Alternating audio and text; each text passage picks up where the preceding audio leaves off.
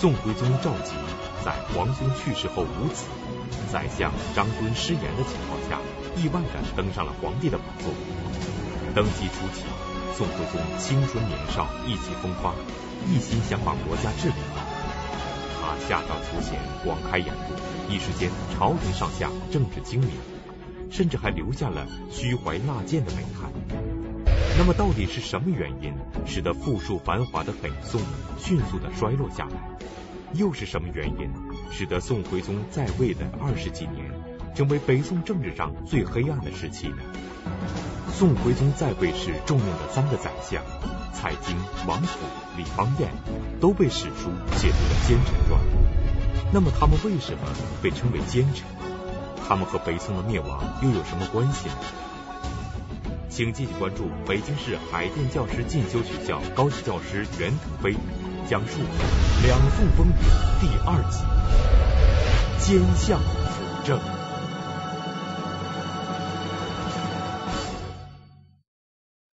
这个上一讲呢，咱们讲过，说这宋徽宗啊，在他继位初期，还是很想振作一番的，下诏求贤，虚怀纳谏，进贤退不消。那本来朝政气象呢是为之一新，但是什么使他发生了像后来那样翻天覆地的变化，使他在位的这二十五年成为北宋历史上最黑暗的二十五年？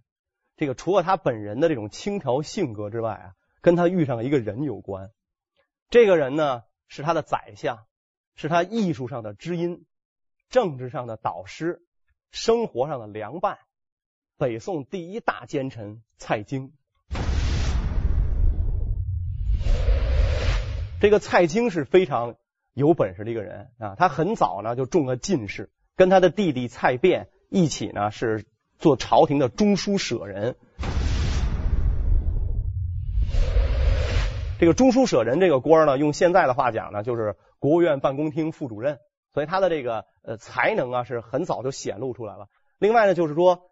在北宋书法的四大家苏黄米蔡，苏是苏轼，黄是黄庭坚，米是米芾，蔡呢就是这位蔡京，因为他后来这个名声太臭了，古朽人间骂未消，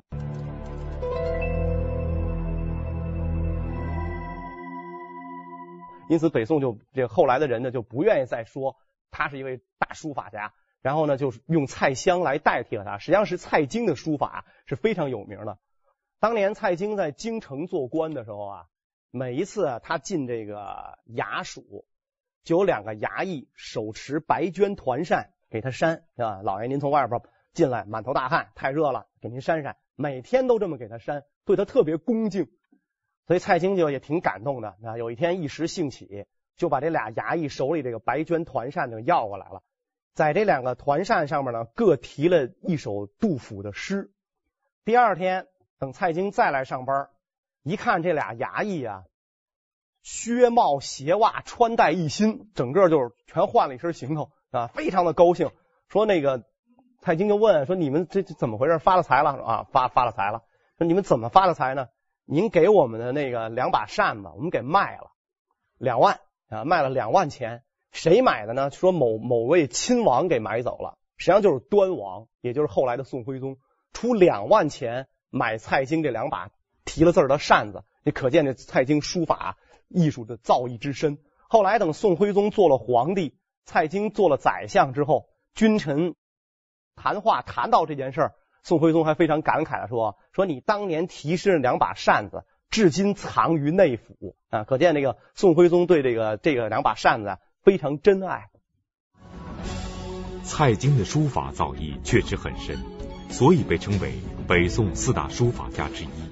但是，蔡京为什么被史书写入奸臣传？他又是怎么当上宰相的呢？蔡京中进士的时候呢，是在宋神宗时候，当时王安石变法，所以蔡京呢力主新法，非常得王安石的赞赏。等王安石新党失势，司马光旧党当政的时候，蔡京马上就变过来了，五天之内就把这个王安石的新法全部废除。所以这个司马光非常感动啊！司马光说：“使人人奉法如君，何不可行之有？”假如天下人都像你这样奉法，那我什么我干不成啊？何不可行之有？结果呢，等到哲宗皇帝继位，哲宗皇帝是比较倾向于新法的，所以又用张敦一党啊。咱们前面讲过，这宋徽宗就是在这个张敦给帮了倒忙了，所以他才能当上皇帝。张敦一行新法，蔡京又把旧法很快又废掉了。所以这个十年之间啊，蔡京啊翻手为云，覆手为雨，这个人的这个政治操守可见一斑。徽宗皇帝登基之初，进贤退不消，蔡京呢也被贬出京，到杭州去做这个一个虚职的这个官员。那么蔡京很不甘心啊，经常是这个西望东望长安，西望长安泪不干，经常这样啊，所以他很不甘心。怎么办呢？一个机会被他抓住了。徽宗皇帝喜喜欢这个字画，喜欢古玩啊，喜欢奇珍异宝，于是呢就在这个杭州设立了供应局。由大宦官童贯主持这件事儿，为他搜罗这些个古玩字画、奇珍异宝。当时蔡京正好贬居杭州，蔡京呢就去见童贯，给童贯很多金银财宝，贿赂童贯啊。那么这个宦官他嗯更谈不上什么政治操守的东西了，是吧？这黑眼珠子盯着白银子，他当然非常开心了。然后蔡京呢就把自己的一些个字画。交给童贯，童贯当然也知道蔡京的这个书法水平之高啊，所以就收了蔡京的贿赂。两个人小人之间嘛，这是臭味相投是吧？意意气相吸，很快就沆瀣一气。然后童贯就指导蔡京，皇上喜欢什么内容的字儿啊？你别写的这东西，比如皇上喜欢李白的诗，你老给他写杜甫的诗，这不行。皇上喜欢什么内容的？皇上喜欢什么题材的画？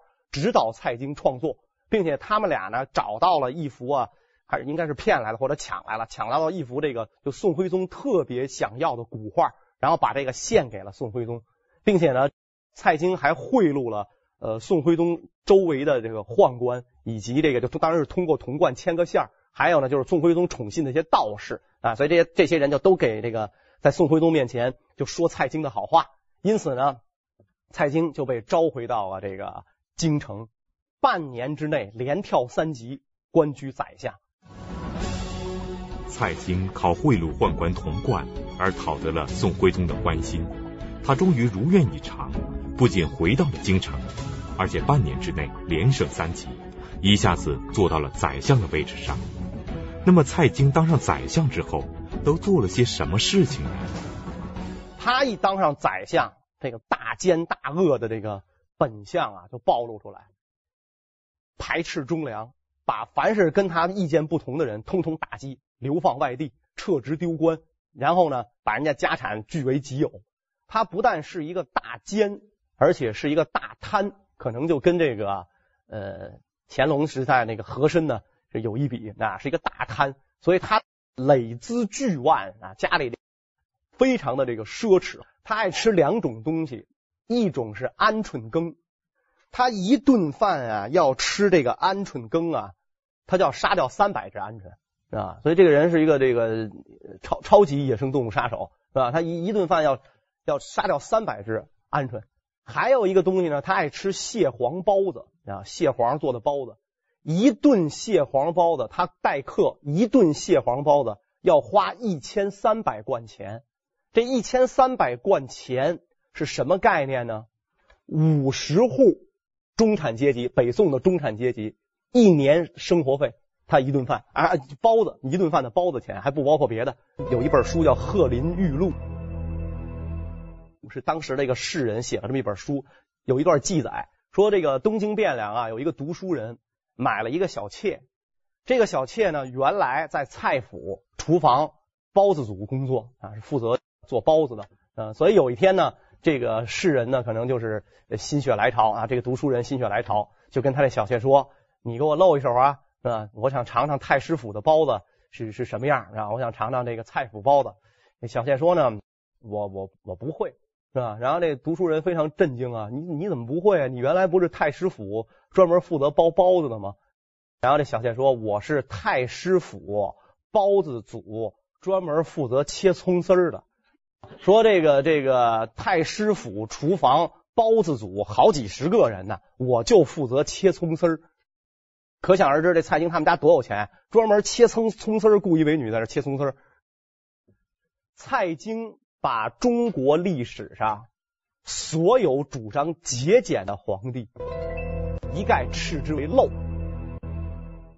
这话要翻译成咱们现在白话文呢，就是土土土老帽是吧？土的掉渣儿，那土老帽啊，所以这个这个不好啊，这种太陋。那比如说咱中国古代有很多皇帝是非常注重节俭的。特别有名，就汉文帝开创了这个文景之治，是吧？文皇帝是非常节俭，想造一座露台，结果呢一算，一百户人家一年的收入就罢免了，就算了，不造了。你看蔡京一顿包子，五十户人家一年的收入，皇上想造一座露台，说一百户人家一年收入不造了。蔡京看不起这样的皇帝。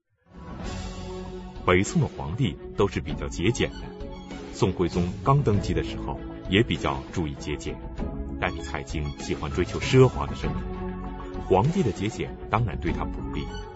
那么蔡京采用了一些什么样的手段，使得宋徽宗也变得奢侈起来了呢？北宋的皇帝啊，应该说是比较崇尚节俭的啊，因为太祖是马上天子嘛。另外，这个北宋的皇帝啊，也也很有意思，是吧？他厚养士人。中国知识分子最幸福的朝代就是北宋，就是两宋啊，这三百二十年啊，五人最郁闷，知识分子最幸福。说这个网上有一个有过一个调查嘛，就是如果你想你回到历史啊，回回归历史，你想回到哪个朝代？排第一位的，排名排在第一位的不是汉唐，是宋朝。宋朝的宰相一年的总收入折合今天大概是三百万人民币左右。相当于这个当时北宋两万四千亩土地的总收入，但是皇帝其实是很注意节俭的，因为他那钱可能都给官员发了工资了，或者他这个养养兵了。那宋朝就是这个养兵养官花的钱占到国家财政总总收入的百分之七八十，所以皇帝是很节俭。节俭到什么程度呢？我们知道啊，一般历史上的皇帝，你看，你比如秦始皇十三岁登基，当时还是秦王。就开始给自个儿修坟，这个康熙爷也是，他八岁继位啊，继位不久就可以给就可以就开始要要动山陵了，要给自个儿修坟。皇帝不死，他的陵不能完工，你要完工了，这就不好说了，是吧？这已经完工了，就就是你该入住了，这就不好说了这个事儿。所以他这个皇帝不死，这陵不能完工。你想这个秦始皇十三岁那登基就开始修他的坟，修到他死还没完工，这规模得有多大？得耗费多少人力物力？而北宋是规定什么呢？皇帝活着的时候不许修皇陵，皇上宴驾之后开始修坟，七个月内必须完工。因此，宋朝的皇陵啊是比较简陋的啊。它在今天河南巩县啊，大家可以去看，比较简陋，跟汉唐那种阴山为陵啊，跨谷连山没法比，跟明清的那个皇陵也没法比，比较简陋啊。所以，这个北宋的皇帝是比较。节俭的，到了宋徽宗这儿，宋徽宗这个人品位就比较高嘛，是吧？他爱好艺术，爱好收藏，这哪样都是花钱的事儿。再加上这么一位高品位的宰相辅佐，这品位一下就上去了，这钱就花了流水一般。蔡京这个人呢，他为什么受皇上宠爱？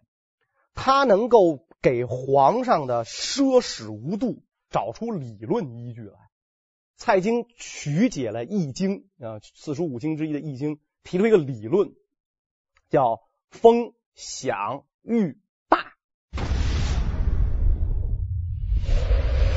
这个理论呢，翻译成我们白话文是什么意思呢？就是太平时节啊，皇上要敢花钱，你花钱越多，越证明国家实力雄厚，越证明啊我们国家有钱啊，然后能够震慑这个藩邦。所以你要敢花。不要这个呃小小里小气，那给国家丢人。所以这个理论一提出来，皇上太高兴了。原来我花钱是为了显示国家富强，我是为了这个让藩邦惧怕，不是为了图我自己的享受。所以皇帝非常高兴。蔡京就唆使着皇帝大兴土木，然后这个筑九鼎啊。我们知道最早是夏禹王筑九鼎，象征九州。结果这个九鼎呢，在夏商周代代相沿，作为国家的。象征传至秦末不知所终。其实宋朝啊，并没有完成中国的统一。它北边有契丹族建立的辽，西北有党项族建立的西夏，在西夏再往西，今天的新疆什么这个地方是回纥诸部，西藏是吐蕃诸部，云南贵州是大理国。所以宋朝的疆域，在中国汉民族建立的中央王朝里边，它是其实是最小的，大概只有三百万平方公里左右。结果这个蔡京就唆使宋徽宗筑九鼎啊，以象征九州一统，然后建明堂供这九鼎。这九鼎铸成之后，大礼铸成，皇帝要给这个九鼎啊去呃献就献辞嘛，献酒。结果呢？非常的出现了一件让皇上非常扫兴的事儿。蔡京唆使宋徽宗大兴奢侈之风，铸九鼎以显示国家的富强。但就在九鼎建成，正举行供鼎仪式时，却发生了一个奇怪的事情。而这件事情，也许正是对宋徽宗的一个提醒。那么，当时到底发生了什么事情呢？这个他这个鼎啊，九个鼎都是有名称的。它是中央一个，呃，东南西北各一个，东北西北、东南西南各一个。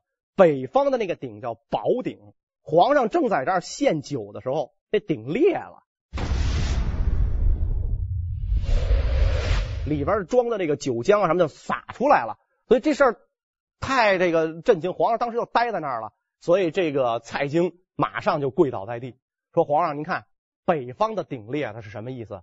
辽国必有内乱。”辽国又衰落了，是吧？然后北方要要要被我们灭掉了，中华要归于一统，那我们大宋要统一天下，这一下就给皇上高兴的，简直是是吧？我再见不着这么会说话的人了。他明明是很很不吉祥的一件事，让他一说，啊，原来不是我们这儿乱，是北方辽国要乱。然后皇上非常高兴，宫廷开御开宴会嘛，皇上摆了几件这个玉杯玉碗啊，这玉的这这个玉器是吧？摆上这么几件玉器，皇上摆上几件玉器之后啊。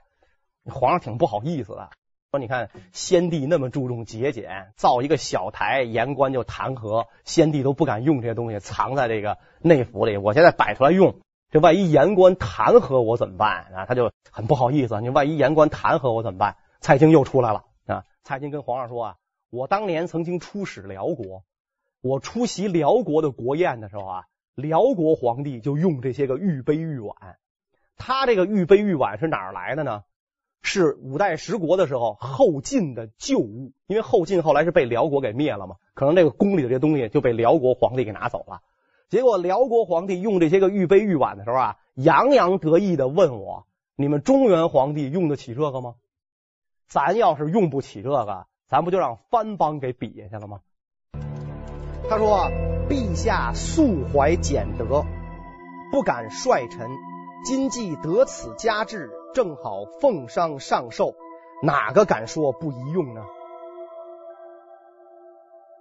陛下，你素来节俭，我都看不过去了。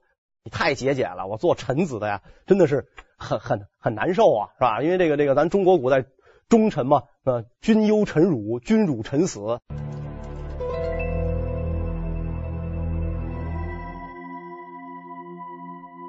你这么节俭，我我看不过去。是吧？所以现在你既然得到了这个东西，正好我们用一用嘛，是吧？我们用一用，我们把藩邦比下去，哪个敢说不宜用啊？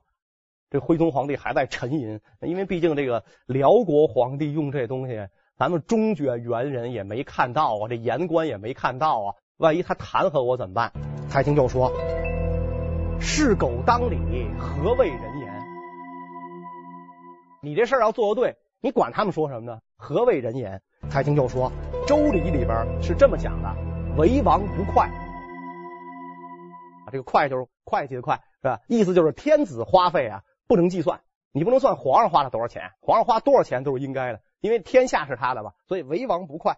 蔡京就说：陛下富有四海，正当御食万方，区区酒器，何足介怀？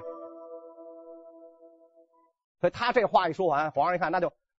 那就来吧，是吧？那就使吧。所以于是这个这个这个金金杯玉盏这些东西就全上来了，那越来这个越越豪奢，那就再也不拿这个当回事了啊！言官也不好意思说什么，因为宰相都说了，区区酒器何足介怀？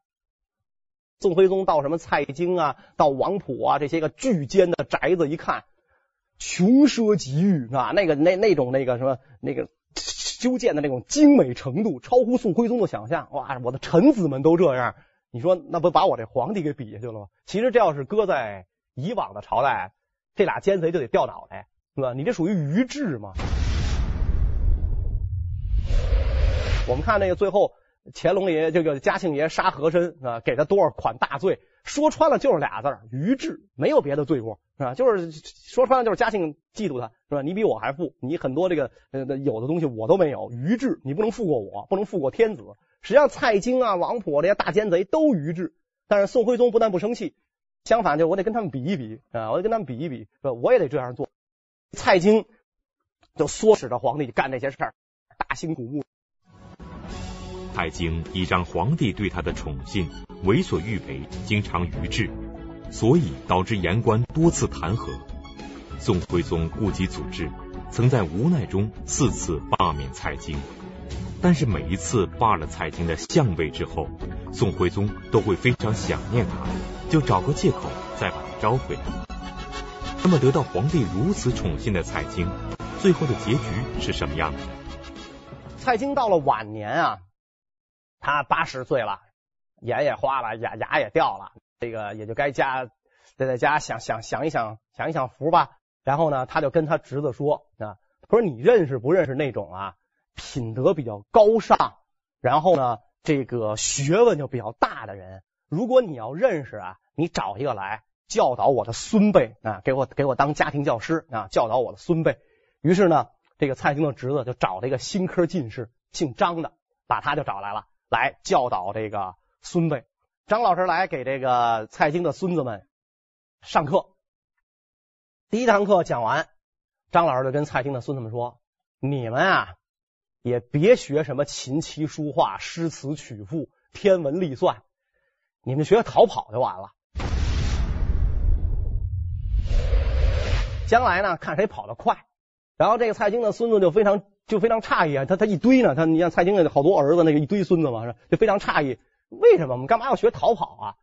你们家老爷子作恶多端，早晚必遭报应。到时候朝廷明发诏旨，明正典刑，满门抄斩啊，然后家产充公。到那个时候，谁跑得快，谁可以不死。这帮孩子一听就吓哭了，就回去跟自个儿爷爷就说说那张老师说了，说说将来你得你你得那个明正典刑，让我们学逃跑。蔡京也很不高兴，那那那我请请张老师，我问问他为什么这样。然后蔡京就把张老师给叫来了啊，然后俩人就吃饭。吃饭的时候呢，蔡京就感叹，他说：“这个其实小伙子你说的也对啊，因为那个张老师年轻嘛，新科进士啊，你说的也对。那你能告诉我怎么避免这件事吗？”张老师也实在，你这事儿啊，避免不了。你现在啊，就少做点恶，因为你以前做的恶太多了，是吧？你少做点恶，为子孙积点福，你修来世吧。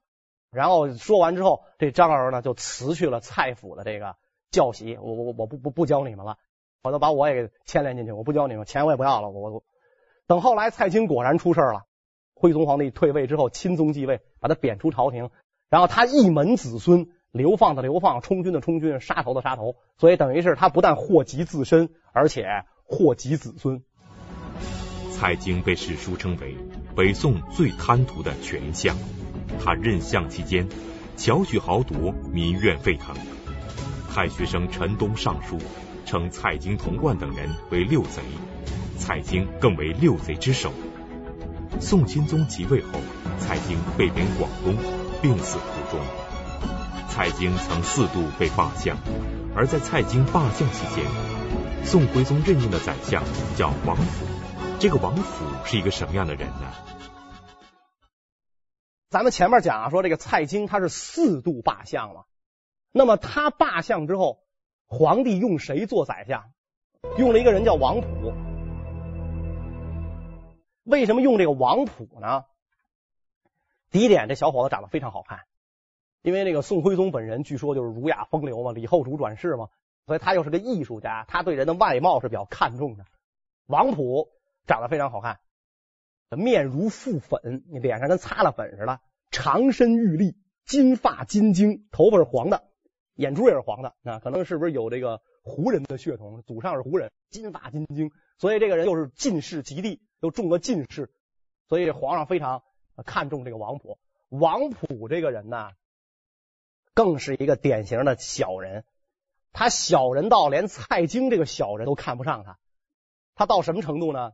他发迹啊，是靠他的一个同事的父亲这个举荐。他同事的父亲呢，叫姓何，啊，当时也是做宰执的，呃，举荐他。所以呢，他这个做了这个这个小王，从这个副局级干部直接就升到正部级，啊，直接就升到正部级。做了官之后，他就傍着这个蔡京，是吧？傍着蔡京，他知道这个蔡京呢，跟这个姓何的人呢不是特别的对付，于是呢，他就弹劾自己昔日的恩公，给他列了二十条大罪。蔡京都鄙视王普的为人。有一次呢，在朝房。这个蔡京跟这个姓何的这位宰执呢聊天，聊天的时候就问这个，哎，你觉得王普这人怎么样啊？然后这姓何的非常赞赏，啊，这小伙子好啊，是吧？这小伙子怎么好，怎么好，怎么好？蔡京不动声色，把王普弹劾他的那奏章拿给他看，你看，这是王普写的你，你二十条大罪。这姓何的看完了之后，一口痰没上来，差点没憋死，畜生安敢尔！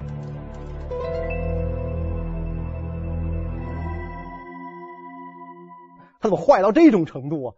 他做了宰相之后啊，就是千方百计的引导皇上作恶。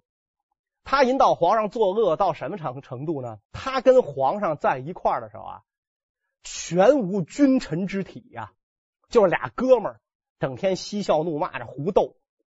他经常唆使皇帝微服出宫，就是就是出宫啊，就是胡胡玩啊，胡胡闹啊。呃，出宫的时候呢，这这个因为皇帝出宫，他是一套严格的制度的，圣驾出宫都有百官随行啊，鲁部法驾，所以皇上不想让别人出宫，呃，就知道他出宫怎么办呢？就翻墙，君臣翻墙出去。皇上翻墙的时候呢，这个这个王普啊就在底下给皇上拖着皇上嘛，当当当垫背的拖着皇上是吧？结果有一次呢，他拖着皇上的时候啊，这个皇上这个翻过来。可能脚不够啊，就没踩着他，所以皇上就喊司马光，司马光，你把背耸上来，是吧？你把背耸上，因为王普是宰相嘛，是吧？就是这个皇帝就是认为他跟前朝的贤相司马光一样，是吧？司马光，司马光，你把背耸上来。结果这个王普呢就喊神宗皇帝，神宗皇帝，你把脚伸下来。你说神宗司马光这一对君臣，这个明君贤臣。治理天下，如果要知道这一对昏君佞臣是吧？自己的这个儿子，这个这个大昏君和这大奸贼，好把这这俩能气活了是吧？那简直就是那这个不孝子孙是吧？就这你你你说人家神宗皇帝和司马光一天到晚勤于朝政，人家干什么？你说你们俩是吧？微服出宫，司马光把肩耸上来，那神宗皇帝把脚伸下来，就这么就就这么俩东西是吧？然后就就玩乐。这个徽宗皇帝啊，在宫里啊开买卖。就玩嘛，是吧？在宫里开一条买卖街，徽宗皇帝青衣小帽，这做买卖。这个徽宗皇帝干嘛呢？徽宗皇帝卖肉，是吧？做这个当肉铺掌柜的卖肉。王普干嘛呢？扮成乞丐，走到肉铺前，掌柜的您行行好吧？俩人都这么斗，对吧？俩人都这么斗。所以你想，这个这这这就是说，这这就小孩玩过家家，恐怕也没有装乞丐的吧？是吧？你怎么也装将军之类的？他就能哎，就到就君臣就不顾君臣之体到这种程度。这王普啊，没什么本事，志大才疏，但是呢，还老想当大官。他做了宰相啊，他都觉得不过瘾啊，觉得不过瘾。有一次呢，他去一个这个寺庙啊进香，哎，他看到这个寺庙里面呢有一块碑是蔡京题的。蔡京题了这碑之后，就数上自己的官衔啊。中国古人的那个官衔啊，那非常长啊。这好几十个字儿，因为它是这实衔虚衔加在一块，最长的能二百多字，是吧？这叫节衔。蔡京的官衔一大串啊，太师、鲁国公，是吧？然后什么尚书左仆射兼中书侍郎一大串，所以这个王普看完之后非常羡慕。哎呀，没想到这个蔡元长有这么大的官儿，他当了这么多的官儿，非常羡慕。蔡京字元长，在中国古代啊。这个人有名有字，你要叫人家的名，跟骂人差不多，所以名是绝对不能叫的，称呼别人只能称呼字，对吧？你要叫人家名，就是很很很很很粗俗的，就是就很很没文化，没。修养的啊。所以我们看那个有些古装剧里，他都是叫古人的名，这是绝对是不对的啊。像林则徐的夫人叫林则徐，则徐那是他妈才能这么叫，一般夫人是叫老爷。然后您这同僚叫做少牧是吧？林则徐字少牧，少牧兄啊，你得这么叫。所以这个王婆说：“哎，你看蔡元长他他有这么多的这个官职，我什么时候能跟他比肩呢？”一好事者就给王普献计：“您想当大官吗？不是。先帝爷爷立有遗诏，谁要能够收复幽云十六州，赐王爵，封王。他蔡京不就是一个鲁国公吗？你要能收复幽云十六州，你封王。”哇，这个这个王普一想，这主意好，哎呀，天大的功劳摆在我面前啊！于是当时呢，正好这个，因为我们后边还会讲到这个问题，就是女真建立金国，在打辽是吧？然后金跟辽呢，呃，这个金把辽打得节节败退，然后宋跟金就要联合灭辽，宋就想趁机收回这个幽云十六州。这件事儿是很不明智的，当时有很多人反对，结果这个王普呢就力赞这件事儿。王普就跟皇上讲啊：“奸弱攻媚，武之善经也。咱就得打那个弱的和傻的，这才是会打仗的，是吧？攻弱兼昧，攻弱嘛，然后兼并着愚昧的，那打弱的打傻的，武之善经也啊！如果我们不动手的话，女真必强，中原之地不复我归我所有。所以皇上一想，哎，说的对，是吧？这便宜不占，这这怎么办呀？说一一好。”一定要打这个呃辽，打辽他没有军费啊。那皇上平时咱们讲的宋朝的钱，他不都是养官养兵，没有军费吗？王普说别着急，我来办这件事儿。那专门成立了一个京府房，由这个王普提举京府房。他下令全国按人口给我捐献，给我捐献都得给我认捐。一下他就弄来了六千二百万贯，就就弄来这么多钱。皇上一看呀，这王普真是个人才啊，他弄来这么多钱。因为我们宋帝国是真有钱啊，是吧？我们我们王朝真有钱。这六千二百万，咱不知道多少是用于经费，是吧？用于这个军费，可能相当多的就搁到王普口袋里了。另外，他关键这么一弄，举国骚然，你等于是杀鸡取卵啊！老百姓最后口袋里的最后一个铜板都被你给榨光了，所以你这样做的结果。必然是官逼民反，遍地刀兵，烽火频年，那所以这等于是给国家推入了一个万劫不复的深渊。王普这个人啊，毫无远虑，是吧？他祸国殃民呐。北宋最后这个灭亡，直接责任应该要由他来负。宋辽两国呀，使臣往来的时候，宋朝的使节导引着辽朝的使节来宋都汴梁，是诚心绕路。那成哪不好走，我带你走。你怎么记不住，我怎么带你走？不能让你知道这个就是山川路径、山川险要，你都知道。回去你画一张地图，这不就完了吗？然后宴请辽使的时候啊，饮食很一般啊，饮食很一般，食器也很一般，省着你觉得我们宋朝富，你觊觎天朝啊，省着你这样。结果这王普呢，他毫无远虑嘛，他急于跟金联合，把辽灭了，然后我好封王爵。因此呢。他引导金使专走大路，七天就到京了，就到了汴京了。所以以后金国一进军，就沿着这条大路走啊，这太太顺利了。那有大队骑兵唰就过来了。他宴请金使的时候，金盘玉盏，山珍海味，水落水陆陆陆沉。所以你这样一来的话，你像金又是那样的一个民族，是吧？就是说这个这个刚刚这个从原始社会过来没多久，一看到宋朝的这种汴京的壮丽。然后这个饮食的精美，他能不动心吗？他一动心的话，这个最后要打这个宋朝，宋朝肯定就要就就失败。所以王溥这个祸国啊，也是亘古未有的这么一个一一个大奸贼。宋徽宗即位当皇帝时，北宋是非常富庶的。然而蔡京、王溥等人欺下瞒上，变着花样往自己口袋里捞钱。结果落得国势衰微，民不聊生。那么这个王溥最后是怎么丢掉了相位的？而接替他的李邦彦又是怎么辅佐宋徽宗的呢？呃，后来呢，他自己干了一件特别哎丢人的事儿啊。他想，他说他们家那个柱子上长灵芝了啊，这一下雨长灵芝了，估计狗尿苔那种东西啊。他说长灵芝了，于是他请这个皇帝到他的府邸去看看。灵芝嘛，祥瑞嘛，啊，你皇上您来看看。皇上到他们家，对这灵芝啊没留下什么印象。一看他们家的门后门跟大宦官梁师成的住宅是通着的。宋徽宗并不傻，所以徽宗皇帝一看这个，明白了。哦，原来王普为什么能够猜透我的心思呢？因为他交结内侍，这个在哪朝都是最忌讳的啊，就是你朝臣跟宦官勾结。所以徽宗回去之后下诏让王普致仕，你退休吧。王普退休之后，接他班的宰相叫李邦彦，人称浪子宰相，你就知道这人怎么样。李邦彦的名言是他要赏尽天下花，踢尽天下球，做尽天下官。所以他跟皇帝在一起的时候啊，就满口的污言秽语、市井俚语，逗皇上开心。跟这个什么昌幽侏儒杂作啊，就是在这个跟皇上在一起，就是嬉笑怒骂、谢谢完，全无君臣之体。玩着玩着高兴了，宰相把衣服脱光了，露出自己身上的刺青，呃，一身刺青啊，说说是十二生肖是什么东西，反正刺了一身这这些东西。他当着嫔妃的面，他脱了，然后但大臣们就。就笑嘛，然后这皇帝就拿着一根棍儿，就要打他，要追着打他。宰相就爬到树上去了，爬到树上，皇上不会爬树吗？皇上就乐，然后就让这个呃太监传旨，行啊行啊，你可以下来了。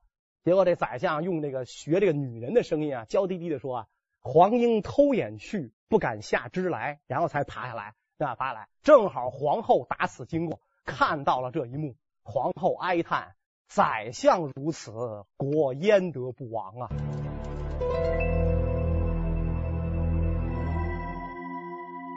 啊，你这宰相都这样，能爬树，你这个这个这国家他能不灭亡吗？这是我们说的宋朝的文臣啊，仨做宰相的，一个不如一个，一个比一个奸，是吧？所以朝政是一塌糊涂啊。那宋朝的武臣又怎么样呢？这个咱们下一讲再讲。谢谢大家。